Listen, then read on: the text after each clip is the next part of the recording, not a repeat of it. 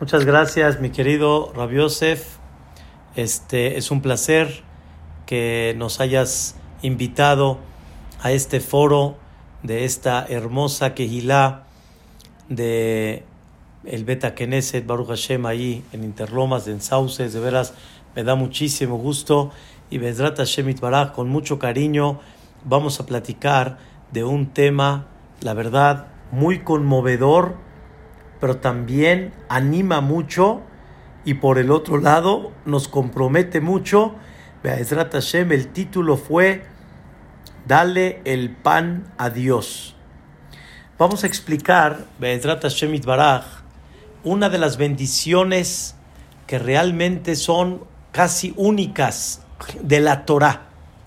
Porque la mayoría de las bendiciones que decimos fueron editadas posteriormente por los Jajamim.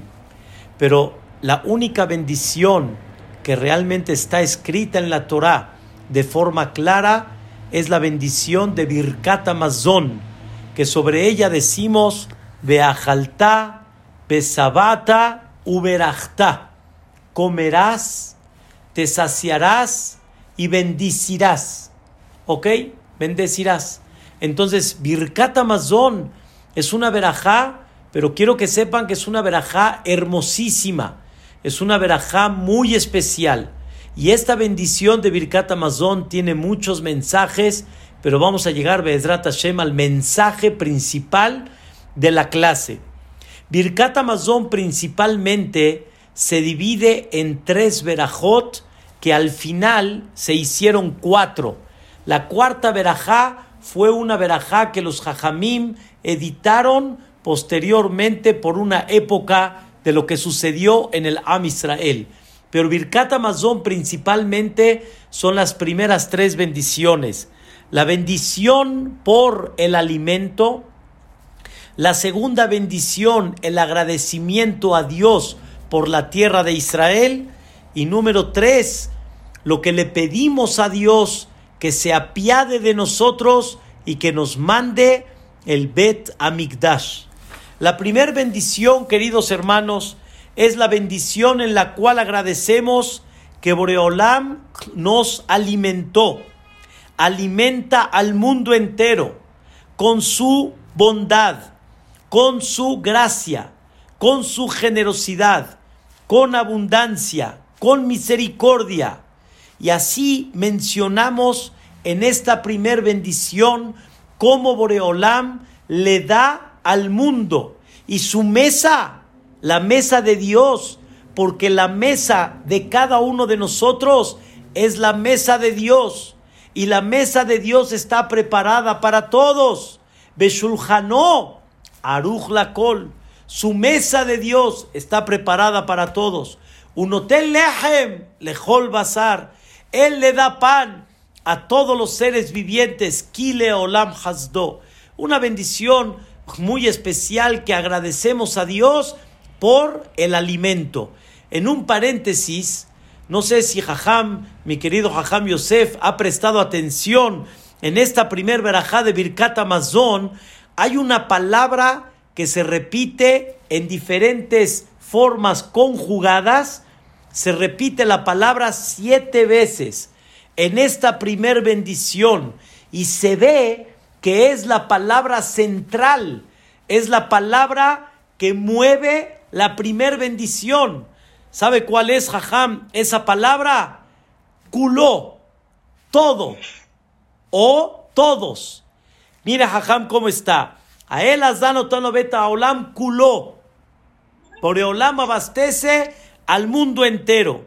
Un hotel lehem, lejol bazar. Él le da pan a todos los seres vivientes. Y después dice, Kihu el zan umefarnes la col. Boreolam abastece a todos. Beshulhanó, aruj la col. Y Boreolam tiene su mesa preparada para todos. Veitkin mijia umazón preparó alimento y vida lejol beriotab a todas sus criaturas, como está escrito, potea het yadeja o masvía, lejol hay razón. ¿Cuántas vamos? Seis. ¿Cómo termina al final? Baruch Hashem Azan etakol. Boreolam abastece a quién? A todo. Esto es un mensaje. Esto es un mensaje, queridos hermanos. El mensaje es, no hay una persona que esté fuera de la nómina. Todos estamos en la nómina. Nada más la pregunta es, ¿cómo recibimos ese pan? Pero nunca Dios ignoró a nadie. La pregunta es de qué manera recibimos esa mesa que está preparada para todos. ¿Qué recibimos de esa mesa? ¿Qué vamos a comer de esa mesa, de ese alimento? Pero independientemente a todo este tema, Dios abastece y nos da alimento a todos. Y queridos hermanos, en una ocasión leí una historia fascinante uno de los jajamim de las últimas épocas que vivió en Nueva York, vino directamente de Slavotka, de Europa, a Estados Unidos. Él se llamó Víctor Miller y, él, y este jajam una vez lo encontraron en el súper y una señora que lo vio le dijo, jajam, quiere, le doy, le doy la fila, usted pase primero, qué pena. Le dijo el jajam, perdón, no, no voy a pagar. Le preguntó la señora, ¿busca algo? ¿Lo puede ayudar en algo? Le dice, no, tampoco vengo a comprar. Entonces le preguntó a Jajam, ¿no viene a pagar? ¿No viene a comprar? ¿A qué vino? Dijo el Rab, vine a ver cómo la mesa de Dios está preparada, cómo hay abundancia. Vine al súper nada más a ver las cantidades de alimento diversos como decimos aquí en México, de todo tipo, de todo color, de todo sabor, cómo Dios prepara una abundancia en su mundo. Esa es la primera bendición. La segunda bendición de Birkat Amazon, agradecemos principalmente por la tierra que Dios nos dio y por la Torah que nos entregó hace 3300 años. Le agradecemos a Dios que nos sacó de Mitzrayim, que nos liberó de ser esclavos, que nos dio el Brit Milá. Y al final de todo, le decimos a Dios, gracias por esa tierra que nos dice Baruch Hashem, a la Aretz de al Amazon. La pregunta está muy clara. Agradecemos por la tierra de Israel. Yo, señoras y señores, vivo en México. Yo estoy comiendo en tierra azteca. Yo no estoy comiendo en tierra de Eretz Israel. Qué bueno que vayamos a Eretz Israel y comamos de la fruta y de la carne de Eretz Israel. Pero no es así. Nosotros comemos en tierra azteca. ¿Cómo agradecemos del pan de Mexic? Agradecemos por la tierra de Eretz Israel. Y esto es real. Y la Torah dice clarito, Beajalta, Besabata, Uberachta, o sea, vas a comer, te vas a saciar y vas a bendecir, que, ahí me quedé, a la Aretzatoba, Asher Natal Lach, por la tierra buena que Boreolam te mandó. Ah, caray, ah, caray, yo tengo que bendecir por la tierra cuando estoy agradeciendo y bendiciendo por el alimento. Una cosa es reconocer la bendición de Dios que tiene alimento en su mundo diversos, variedad, sabor, vista, color. Y otra cosa es agradecer por algo que yo no comí de ahí. La respuesta, queridos hermanos, en una visión principal, todos sabemos que cuando rezamos, nuestros rezos tienen que estar dirigidos a Eretz Israel. Nosotros estamos en México, en América. Todos los que estamos en América debemos de rezar hacia el este. Los que realmente están en el sur de Eretz Israel tienen que rezar hacia el norte. Los quienes están al norte de Eretz Israel tienen que rezar hacia el sur. Todos tenemos la obligación de rezar hacia Eretz Israel. ¿Por qué debemos de rezar hacia Eretz Israel. ¿Cuál es el motivo? Y todos nuestros rezos tienen que ir allá. Vamos a seguir adelante. queridos hermanos, los que ya viven en Eretz Israel, los que ya viven, ya están en Eretz Israel, ¿hacia dónde tienen que rezar? Los de Ashdod, los de Tel Aviv, los de Haifa, ¿hacia dónde tienen que rezar? La respuesta es, ellos tienen que rezar, escuchen bien, hacia Jerusalén. Los de Tel Aviv hacia Jerusalén. Ashkelon hacia Jerusalén. Los de Beersheba hacia Jerusalén. ¿Ok? Y los que ya viven en Jerusalén, ¿hacia dónde tienen que rezar? Tienen que rezar todos hacia el Bet Mikdash, a donde estaba el Bet Mikdash. Y es una cosa increíble. Si ustedes tienen el Cote la Maharabí acá, hagan de cuenta que este es el Cote la Maharabí y ustedes están rezando hacia acá, ustedes están rezando hacia el Kodesh HaKodashim, lo más sagrado que había en el Bet Mikdash. Pero los quienes están atrás, en el monte del olivo, rezan hacia acá. Quiere decir que vista pájaro, tú vas a ver que unos rezan hacia acá, unos hacia acá, unos hacia acá, porque todos están rezando hacia el Bet Mikdash, hacia el Kodesh HaKodashim. En otras palabras, no hay en México contacto directo no hay que la tefilá se va directo al cielo. No.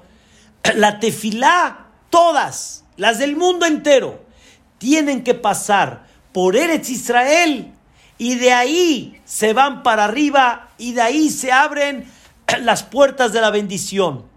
En otras palabras, como dijo Jacob Avinu, en Zekiim betelokim beze shara shamaim. Aquí está realmente el portón del cielo. Por eso, queridos hermanos, entre paréntesis, ¿cuántos ejemplos en la Torah encontramos donde nuestros patriarcas, cuando tenían la oportunidad de rezar en ese lugar sagrado, en ese lugar donde estuvo el Bet y estará el Bet es la puerta directa de Dios. Nunca hay que perder la oportunidad de rezar en ese lugar tan sagrado. Es más, Jacob vino, estuvo dispuesto a regresar. Él estaba ya en Harán, ya se había salido de Eretz Israel. Estuvo dispuesto de regresar para rezar en los lugares donde son Shara Shamaim, donde son el portón del cielo. Y de ahí baja toda la bendición. En otras palabras, queridos hermanos, yo estoy comiendo de tierra azteca, sí, pero esa bendición viene de Eretz Israel. Esa bendición tiene que pasar por Eretz Israel. Y ya que esa bendición tiene que pasar por Eretz Israel y tiene que venir de Eretz Israel, no le agradezco a Dios por el alimento nada más. Le agradezco por la tierra, que por medio de esa tierra se pasan todas las tefilot de la, del, mundo entero para que de ahí salga la bendición al mundo entero. Por eso decimos a la Aretzatobá, Asher Natalach. Gracias Boreolam por esa tierra, porque de esa tierra recibimos la bendición. Señoras y señores, en este Birkat Amazon, pensar que esa tierra que a duras penas se ve, en el mundo a duras penas se ve. Hasta que uno la encuentra en el globo terráqueo o en el mapa, cuesta un poquito de trabajo. Esa tierra es la fuente de la bendición. Sobre eso está escrito Eben Maasua Bonim. Una piedra despreciaron los constructores. Ayetá. Esa piedra fue Le Rospina. Fue la piedra base de construcción para todo. Eretz Israel es la base de toda la bendición. Por eso en Birkat Amazon bendecimos a la Aretz Toba Asher Natal La que me llama la atención es la tercera, que aparentemente está clara. Escuchen qué increíble.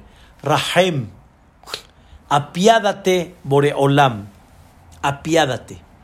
Apiadarse significa que hay situaciones difíciles, hay contratiempos, hay barminan noticias que uno no quisiera escuchar, hay hoy en día, en términos generales, la pandemia, Boreolam, apiádate. ¿De quién? Uno, alenu, de nosotros. Apiádate de nosotros. Pedimos por cada uno de nosotros, por todos aquellos que están cercanos. Alenu. Dos, al Israel Amar. Apiádate de Am Israel. Pide uno por el Am Israel. Apiádate por ese pueblo que te ha representado durante 3.300 años. Apiádate por ese pueblo que ha sacrificado por ti muchas cosas. Y mira hoy en día cómo este pueblo está sufriendo, cómo este pueblo tiene sus contratiempos. Y cuando yo digo el pueblo, no estoy hablando Barminán, todo el pueblo, pero uno duele. No necesitamos muchos. Y en realidad hay muchos de Am Israel. ¿Cuánta gente necesitada en Parnasá? ¿Cuántos en salud? ¿Cuántos en Shalom Bait? ¿Cuánta gente despistada? ¿Cuánta gente de alguna forma no ubicada en la vida? ¿Cuánta gente sin casarse? ¿Cuántas parejas sin hijos? Hay muchas cosas que duelen. Dios mío, apiádate de nosotros y de tu pueblo. No es el mío y no es un pueblo, es tu pueblo. Al Israel Amach. Tres. Al Jerusalén Miraj. Apiádate de Jerusalén, que es tu ciudad. Es la ciudad donde se veía y se va a ver en un futuro la presencia divina. Donde se veía de una forma tan clara la presencia de Dios. Donde se percibían diez milagros diarios. Y donde se percibía cómo una persona sentía la grandeza de Dios. Ahí, en Jerusalén. Por eso había una mitzvah de subir a Jerusalén mínimo tres veces al año. Pesach, Shavuot y Sukkot. Shalosh peamim bashana yerae kol zehureja. Tres veces al año que se presente el pueblo de Israel delante de ti. ¿Para qué? Para adquirir y para inyectarme de tu grandeza. La gente, así como muchos que van y regresan de Eretz Israel, cómo sienten y cómo se sienten enaltecidos. Imagínense en aquella época del Betamigdash. Apiádate de Jerusalén, tu ciudad. Cuatro. Alar Zion, Mishkan Kebodach. Apiádate del monte de Zion, donde reposaba tu honor. Ese monte es donde estaba construido el Betamigdash. Y así sucesivamente pedimos al Ejalach, al Meonach, al Devirach. Se refiere las partes principales del Betamigdash y termina Alabaita Gadol de Akadosh Shenikra Shimcha Alab. Ya apiádate de esa casa grande y sagrada que tu nombre estaba por encima de ella. Hasta aquí voy bien. Hasta aquí estamos claros. Dios, apiádate de nosotros de Jerusalén, de, perdón, de, tu pueblo de Israel, de Jerusalén, del monte donde estaba el Betamigdash y del Betamigdash. De repente me cambia de canal la bendición. Vean qué increíble. De repente vamos a cambiar de canal. Avinu, Padre, Reenu, mi pastor. ¿Qué le pides a tu padre y a tu pastor? ¿Qué le pides? Zunenu, Parnesenu, Calquelenu, Arviajenu. En breve, alimentanos, mándanos Parnasá, mándanos bendición que haya abundancia en el mundo. ¿Sí? Y escuchen bien, que no necesitemos de los regalos de la gente, que no necesitemos de los préstamos de la gente, sino de tu mano ameleabe arjaba de tu mano llena y de tu mano amplia. Y al final decimos que nunca nos avergoncemos en este mundo ni en el mundo venidero. ¿Y qué crees, Jajam? Regresamos otra vez. Umalhut bet David Hazirena. Regresa el, el, reinado de David. Regresa Lolimcomá a su lugar, Bimerabe Amén. ¿Cómo terminamos? Barujata Hashem Boné Jerusalén. Amén. Esto me llama la atención. Estamos pidiendo por el Mashiach. Estamos pidiendo que Dios traiga el Betamigdash. Estamos pidiendo que Dios regrese a Jerusalén. ¿Qué metemos a la mitad de esa verajá? ¿Qué metemos? Dios, mándanos Parnasá, alimentanos, que no nos falte, que haya abundancia en el mundo. ¿Qué tiene que ver eso con la petición del Betamigdash? Y no estamos pidiendo que cuando llegue el Betamigdash vamos a tener Parnasá ampliamente, sino estamos pidiendo en este mundo ahorita que Dios nos mande alimento, que no nos falte, que haya abundancia, y lo estás pidiendo a la mitad de una bendición, que es una bendición de qué? Una bendición sobre el Mashiach Tzidkenu. ¿Qué relación tiene una con la otra? Esto va a ser Bedrat Hashem Baraj. Lo que queremos concentrarnos principalmente el día de hoy. Hay, queridos hermanos, hay una, hay un, eh, en la época del Bet Mikdash había dos sacrificios que se hacían todos los días. Todos los días. Ese tenía que ser fijo. Y no había día que no. 365 días al año.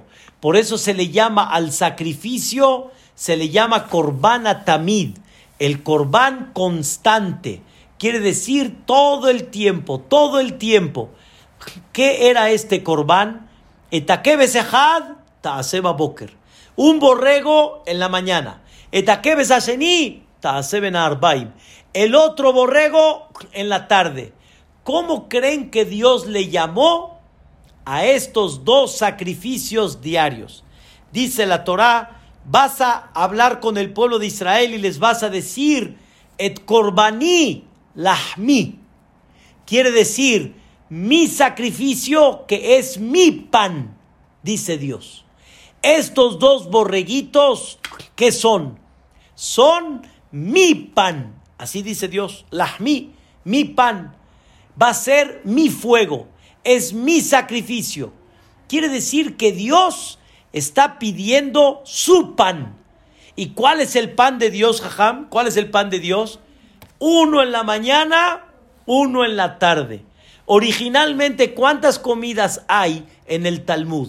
¿Cuántas comidas hay? Dos. Una en la mañana, una en la tarde. La gente, ¿cuántas comidas hacía? Una en la mañana, desayuno, y una en la tardecita cuando terminaban de trabajar. Eso era como la comida y la cena.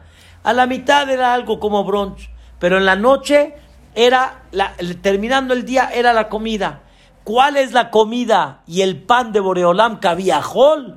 Un borrego en la mañana, un borrego en la tarde. ¿Qué significa esto? ¿Cómo nosotros hablamos del pan de Dios? Y cómo que Dios dice es mi comida, es mi pan. Y la verdad que está muy parecida a la comida de la persona. Desayuno en la mañana y comidita en la tarde. ¿Qué representa el pan de Dios? Queridos hermanos, vamos a explicar algo muy especial, primeramente Dios, pero vamos a comprender algo que nos va a cambiar la visión en la vida, nos va a cambiar completamente. Dice uno de los libros llamado El Nefesh Haim. Lo editó Rabhaim Mivolojin, Mivolojin, alumno del Gaón de Vilna. Él dice esta idea y trae varias fuentes del Zohar HaKadosh. Escuchen bien el versículo que les voy a decir y lo decimos todos los días antes de Odú. El versículo dice, Tenu Oz le Elohim. Dale fuerza a Dios. Y la pregunta es, ¿yo le voy a dar fuerza a Dios? Cuando Él es la fuente de la bendición, yo le voy a dar fuerza a Él cuando Él a mí me da la fuerza, cuando Él a mí me da el sostén, cuando Él a mí me da la salud, yo le voy a dar fuerza a Dios. Pero así dice el versículo. Explica el Zohar Kadosh algo extraordinario. Dice el Zohar Kadosh, Dios, lo voy a decir en el sentido figurado, pero va a quedar clara la idea, Dios es el Todopoderoso, Pero sin embargo, Dios mismo se limitó. Y Dios mismo dice, aunque yo soy el Todopoderoso y en mis manos está hacer lo que yo quiera, sin embargo estoy yo limitado y yo no puedo actuar sin que tú actúes y sin que tú hagas. Lo voy a explicar. Imagínense una persona que le promete una fábrica para que esta persona tenga Parnasá. Reubén le promete a Shimón una fábrica para que tenga su Parnasá, una fábrica que le va a dar producción para toda la vida. Pero ¿qué creen? Cuando llegó el momento, Shimón, escuchen bien, Shimón cometió un delito y al cometer el delito, vean qué cosa tan increíble, cometió el delito y al final lo metieron a la cárcel. Cometió el delito y lo metieron a la cárcel. ¿Qué pasó? Este hombre, detrás de las rejas, no hay forma que le demos la fábrica. Reubén se la quiere dar. Reubén tiene ganas de dársela, pero no es merecedor que se la dé. Y aunque Reubén sea, como decimos, el todopoderoso, pero no le va a dar la fábrica a un delincuente, ni le va a dar la fábrica a uno que no es responsable, no le va a dar la fábrica a una persona que no va a saber llevar a cabo el cuidado de esa fábrica. Quiere decir, es verdad que Reubén tiene la capacidad de hacerlo, pero depende mucho de quién lo recibe para que Reubén lo pueda llevar a cabo. De la misma forma, queridos hermanos, Dios, escuchen bien, Dios de alguna forma nos dice, de ti depende si se abren las puertas del cielo o no. Pero espérame Dios, ¿tú no puedes? No, yo sí puedo, pero depende de ti. Si tú te portas en el camino correcto, tú me das a mí la fuerza y tú me das a mí la capacidad. No que me la da, pero al, al portarse bien y al tener una conducta correcta, automáticamente le da la oportunidad a Dios para que lo pueda hacer. Le dice Dios al pueblo de Israel, ábreme la puerta, dame la fuerza, dame la oportunidad, yo quiero hacerlo, pero depende de ti, depende de la forma como tú te comportes. Por eso está escrito cuando cuando fue la época de Purim, la Gemara en Masejet Megilá, la Gemara dice que habían varios jajamim, cada uno cómo empezaba su darush de Purim, cómo lo comenzaba. Y uno de los grandes jajamim, si recuerdo bien, creo que era Rabizerá, dice, comenzaba el concepto de Purim con este versículo, Ba'atzaltim y Maham Kare.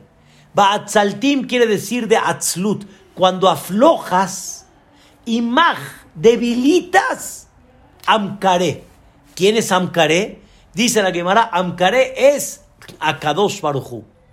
Tú con tu conducta debilitaste a Dios. Dios quiere, pero tú lo debilitaste en el sentido figurado. Porque Dios no va a dar si no le das tú la fuerza, si no le das tú la capacidad, en otras palabras, Dios aunque puede dar, aunque es el Todopoderoso, pero si tú no le das la fuerza, Él no te lo va a dar. Eso, señoras y señores, ese es el pan de Dios. Ese es el ahmi. Ese es mi pan. Quiere decir, la idea, escuchen bien, no es de arriba para abajo sino es de abajo para arriba y de arriba para abajo. Cuando uno quiere que se abran las puertas del cielo, es de abajo para arriba. Tú las tienes que abrir para que después de arriba venga para abajo. Por eso está escrito que Jacoba vino cuando soñó en las escaleras, ¿qué soñó?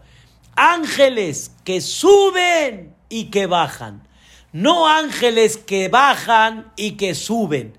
Los ángeles, señoras y señores, están allá arriba. Los ángeles no están aquí abajo. Los ángeles bajan y suben. La respuesta es no. La respuesta es, tiene que venir de abajo para arriba para que venga de arriba para abajo. Y tú eres aquel que le da la fuerza a Dios. Y ese es el pan de Dios que de ti depende. Tú le das el pan a Dios. Belateshvi es nada más para entender en el sentido figurado. Tú cuando le das el pan a Dios, entonces Dios te da a ti, te da tu pan. Porque tú te preocupaste para darle esa fuerza y automáticamente tú la recibes. No me voy a meter ahorita en el tema por qué el corbán es la máxima expresión que se llama el pan de Dios. Pero la realidad es que todo el cumplimiento de la Torah es como si fuera el pan de Dios. Escuchen una cosa maravillosa. En la Amidá está escrito, en la, después de terminar la primer verajá, Maguen Abraham, comenzando la segunda verajá, decimos así, Mejalkel Hayim Behesed. Dios abastece el mundo con generosidad. Aunque no merezcamos, aunque no seamos tal vez muy dignos por nuestra conducta, Dios abastece el mundo con generosidad. Pero escuchen bien, Mehayemetim, Dios resucita a aquellos que están sin vida. Voy a explicar. Berahamim Rabbim, con mucha misericordia. ¿Quiénes son aquellos que están sin vida? No se refiere después, cuando llegue el Mashiach Tzidkenu, cuando Dios resucite a los que se fueron. No. Dice el Ritzvah en Maseret Megillah, ¿quiénes son aquellos que no están con vida? Somech Noflim, los quienes están tirados. Rofe Holim, los quienes están enfermos. Matir Surim, los quienes están presos. Hay gente, como decimos, está amarrada. No a veces hay gente que dice estoy amarrada. O hay gente que está tirada. Hay gente que está en Dayaín. Ahí está. Está en la depre, como dicen. Hay gente que está tirada por falta de parnasá. Hay muchas formas como la persona puede estar tirada y no está con vida. Y necesitamos que Dios le vuelva a dar vida, lo vuelva a levantar, le, lo, lo, libere de lo que él está amarrado. Rofea Jolim, no hay que explicar mucho. El quien está enfermo, ¿cómo le hacemos para curar estas tres? ¿Cómo le hacemos para levantar a una persona para curar a una persona, para liberar a una persona. ¿Cómo le hacemos? Dice la tefila, vuelvo a repetir. Mehayemetim, ¿cómo? Berahamim Rabbim. Con mucha misericordia. ¿Qué quiere decir con mucha misericordia? Dice el Gaón de Vilna, bajo lo que explicamos. Y Bezrat Hashem, que esto nos quede muy claro y que Hazbe Shalom nunca se malinterprete, sino que ya nos quede muy claro. De nosotros depende la bendición de Dios. Tenu os le Elohim. Dale fuerza a Dios. En muchas ocasiones no es suficiente la tefilá. Entonces, ¿qué hay que hacer? Hay que levantar rahamim. Hay que levantar misericordia. ¿Y cómo se levanta misericordia? haciendo un acto que le dio fuerza a Dios. Un acto, un cambio que realmente se considera un cambio que, como dicen, rompió barreras, abrió los cielos. Señoras y señores, dejar de hablar la Shonara es un acto heroico, pero por lo menos comenzar a trabajar también es muy bueno. Ya dijo una vez Rabiuda Sigal, uno de los jajamim que fue Rosh Yeshiva de Manchester, que la persona que estudia dos alajot de la Shonara todos los días y trata de recapacitar, en reforzarse, en dejar de hablar la dice Rabiuda Segal, dice, yo le, le, le aseguro que va a empezar a ver maravillas, porque tú le estás dando fuerza a Dios, porque estás sacrificando algo muy grande y eso le da fuerza a Dios. Créanmelo, yo también recibí no hablar la sonará de una a dos, ¿qué creen? De la mañana. No, esa no es buena, esa no es buena. Tiene que ser una dos de la tarde, esa de la que es hora pico. Y ahí si con todo y eso te abstienes, es algo maravilloso, es algo increíble. Queridos hermanos, cuando uno quiere salvación, tenemos que darle fuerza a Dios y esa fuerza y ese pan, ¿saben qué es? Tus mitzvot, el esfuerzo que haces, el cambio que haces. Quiero platicarles una historia Hace dos años fuimos a Eretz Israel en agosto y fuimos a un lugar que es un orfanatorio. Se llama Bet Aplatot. Hay ahí aproximadamente cerca de 400 jovencitas. Estas jovencitas no es un Bet Yaakov, es un orfanatorio. Jovencitas que están abandonadas, jovencitas huérfanas, jovencitas con padres desgraciadamente nada ubicados en la vida. Y este jajam, que su abuelito empezó toda esta historia, este jajam se llama Rabbi Yosef Haims Rosenfeld. Rosenfeld. Y él este, mantiene este lugar y es, a, a mí me dio mucho sentimiento cuando fui, es increíble, les da no nada más estudio, les da comida, les da carrera, les da muchas cosas en la vida. Mi esposa llorando, de sentimiento, pero qué grandeza de gente que ve por estas jovencitas. Él se encarga de casarlas y él les promete una cantidad a cada una fija, fija, para ropa, para sus necesidades en la casa, increíble, y las lleva a comprar su vestido de novia. Hubo una jovencita que la mamá, cuatro años atrás, se enfermó de la majalá y desgraciadamente la mamá tuvo que abandonar Eretz Israel, y hacerse tratamientos a Estados Unidos y no tenía dónde dejar a sus hijos. Creo que tenía una hija y un hijo nada más. Al hijo lo pudieron dejar en la yeshiva, pero a la hija no tuvieron de otra y la dejaron en este lugar, en este orfanatorio. Y ella vivió esa época casi más de cuatro años sin su mamá. Al final llegó a su etapa de matrimonio ¿Y quién se convirtió en su mamá? La Rabbanit Rosenfeld. Ella se convirtió en su mamá, la llevó al vestido de novia. Y cuando la vistió y se puso el vestido, empezó a llorar. Y le dijo la Rebesen, le dijo, ¿por qué lloras, hija? Le dijo, porque mi mamá no me puede ver el vestido. Señoras y señores, queridos hermanos, la mamá de esta jovencita estaba en el hospital en Eretz Israel ya muy grave.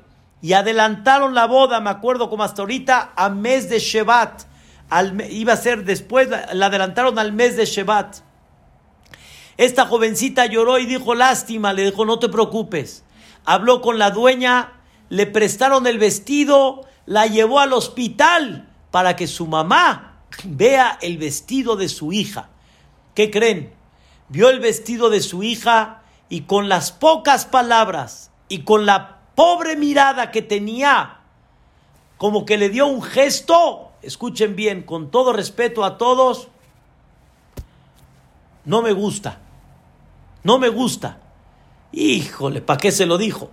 ¿Por qué no le gusta? Escuchen bien, porque lo tenía muy entallado, lo tenía así muy, muy pegado a su cuerpo y le dijo, no es lo que tu madre te enseñó en casa. Y ella empezó a llorar. Por un lado, le gustaba, era muy coqueta, le gustaba vestirse bien, le gustaba lo entallado. Y su mamá le dijo, no, ahora le salió peor. La llevaron a que vean el vestido y ahora a la mamá no le gustó. No. La rabanit la tranquilizó, le, le borró las lágrimas, le dijo, no te preocupes, mi vida, vente. Y en el camino, la rabanit le dijo, yo soy mujer y yo sé lo que muchas mujeres sacrifican para vestirse de forma recatada y de forma correcta. Yo lo sé, le dijo la Rabanit. Yo también soy mujer.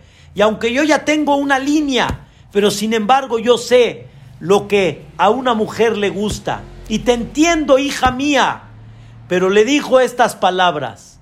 Dale fuerza a Dios y sacrifica y pide por tu madre. Así le dijo la Rabanit, muy de corazón.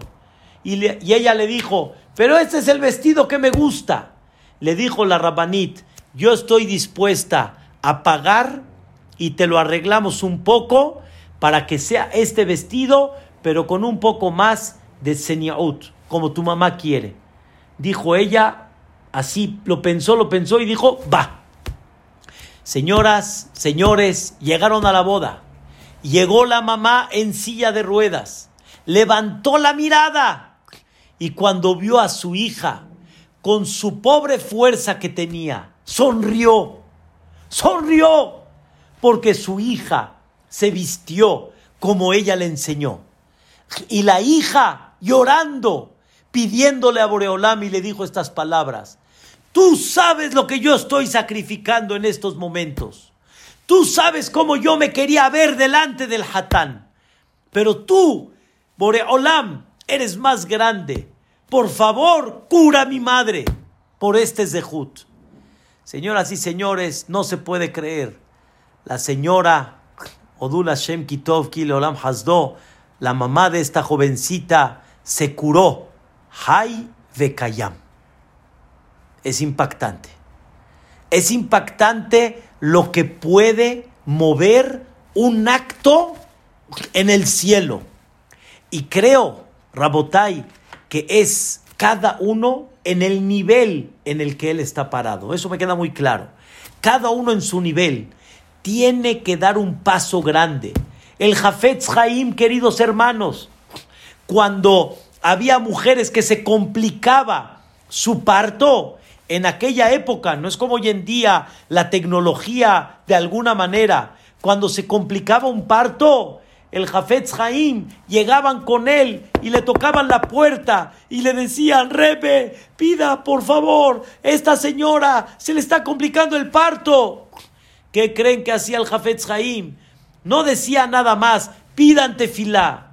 El Jafetz Jaim sabía el secreto. ¿Cuál es el secreto? Tenuoz le Elohim, denle fuerza a Dios. Y el Jafetz Jaim decía, ¿quién recibe este refuerzo X, el que él decía? Él hablaba mucho de Shabbat y de otras cosas. ¿Quién recibe algo como un compromiso para refuar Shelema? Cuando la gente lo hacía, dice el Jafetz Jaim, ahora sí estoy tranquilo, Bezrat Hashem, va a estar bien. Esa era la grandeza de los Jajamim. Pero queridos hermanos, no tenemos idea la fuerza que viene de abajo para arriba. Por eso, escuchen la idea. Si pedí por el Betamigdash, regreso a la bendición de Birkat Amazon. Si pedí por Jerusalén, pedí por el Betamigdash, pedí que se apiade del pueblo de Israel.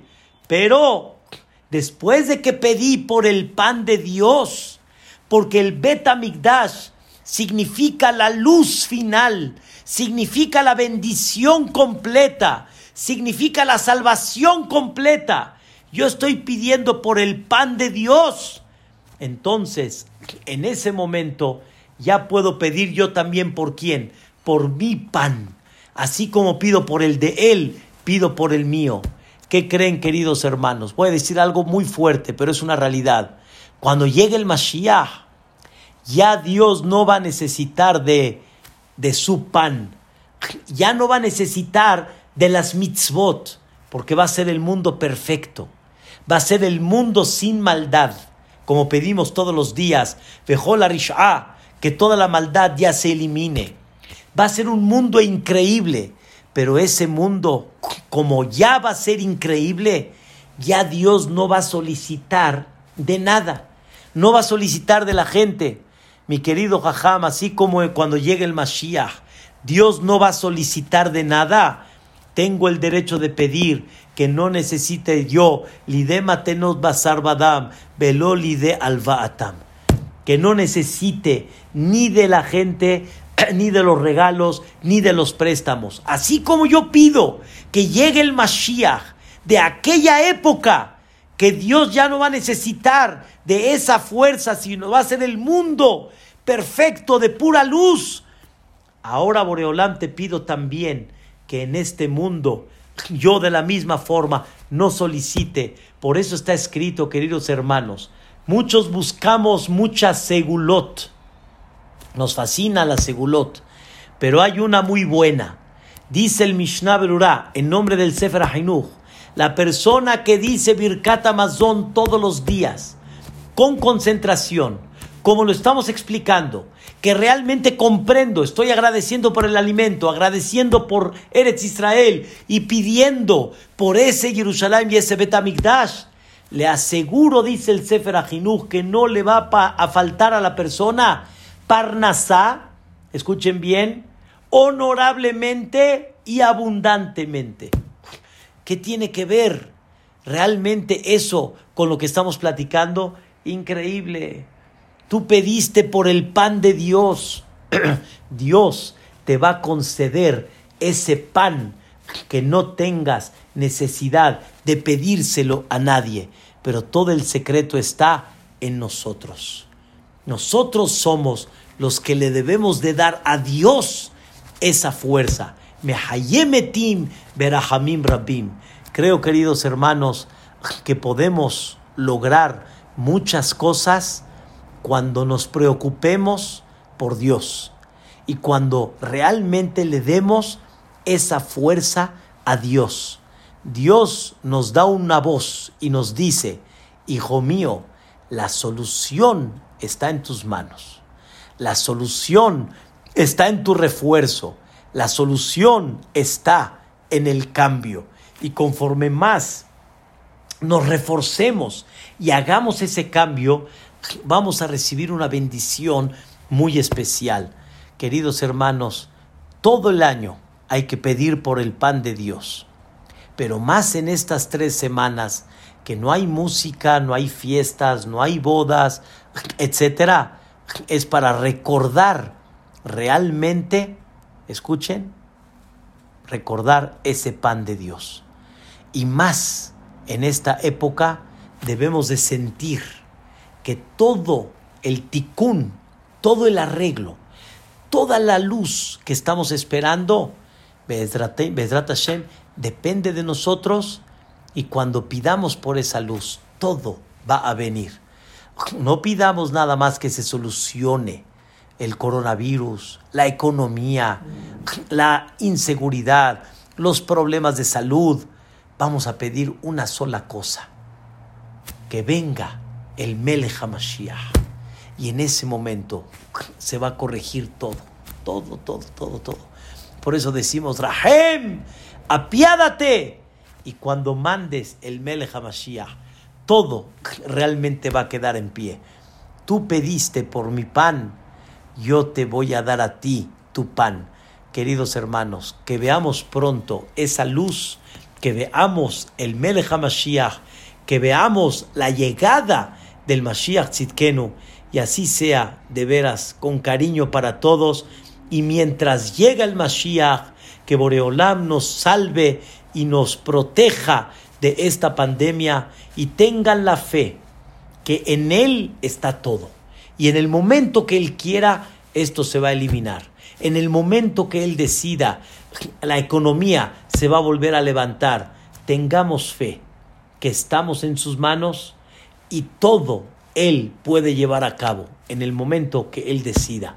Pidan por su pan para que nos dé también a nosotros nuestro pan. Muchas gracias a todos, queridos hermanos, los estimo mucho y tienen un jajam de calidad, de primera, de amor y de cariño como siempre. Que Dios se los conserve, que Dios lo bendiga y que Dios lo mantenga muchos años al mando de esta hermosa Keilah, de este Betacneset, que así sea para 120 años. Amén. Ken Muchas gracias, Jajam, por esta invitación. Gracias, Rab. No, no, no, sabe el honor. Cuando me mandó el título de la conferencia no me podía imaginar de lo que iba a hablar, pero ahora nos, me sorprendió de una forma muy especial, sabiendo que toda la responsabilidad está en nuestras manos y, Baruch Hashem, qué momentos tan increíbles. Me cambió mi visión de estas tres semanas de Metarim, de la tefilá de, de Tisha B'Av, llegar con mucha, mucho más fuerza y entrega a este día tan grande, hacer por el pan de Kadosh Baruj Hu, que muy pronto, pues, realmente sí nos podemos encontrar con ese gran momento.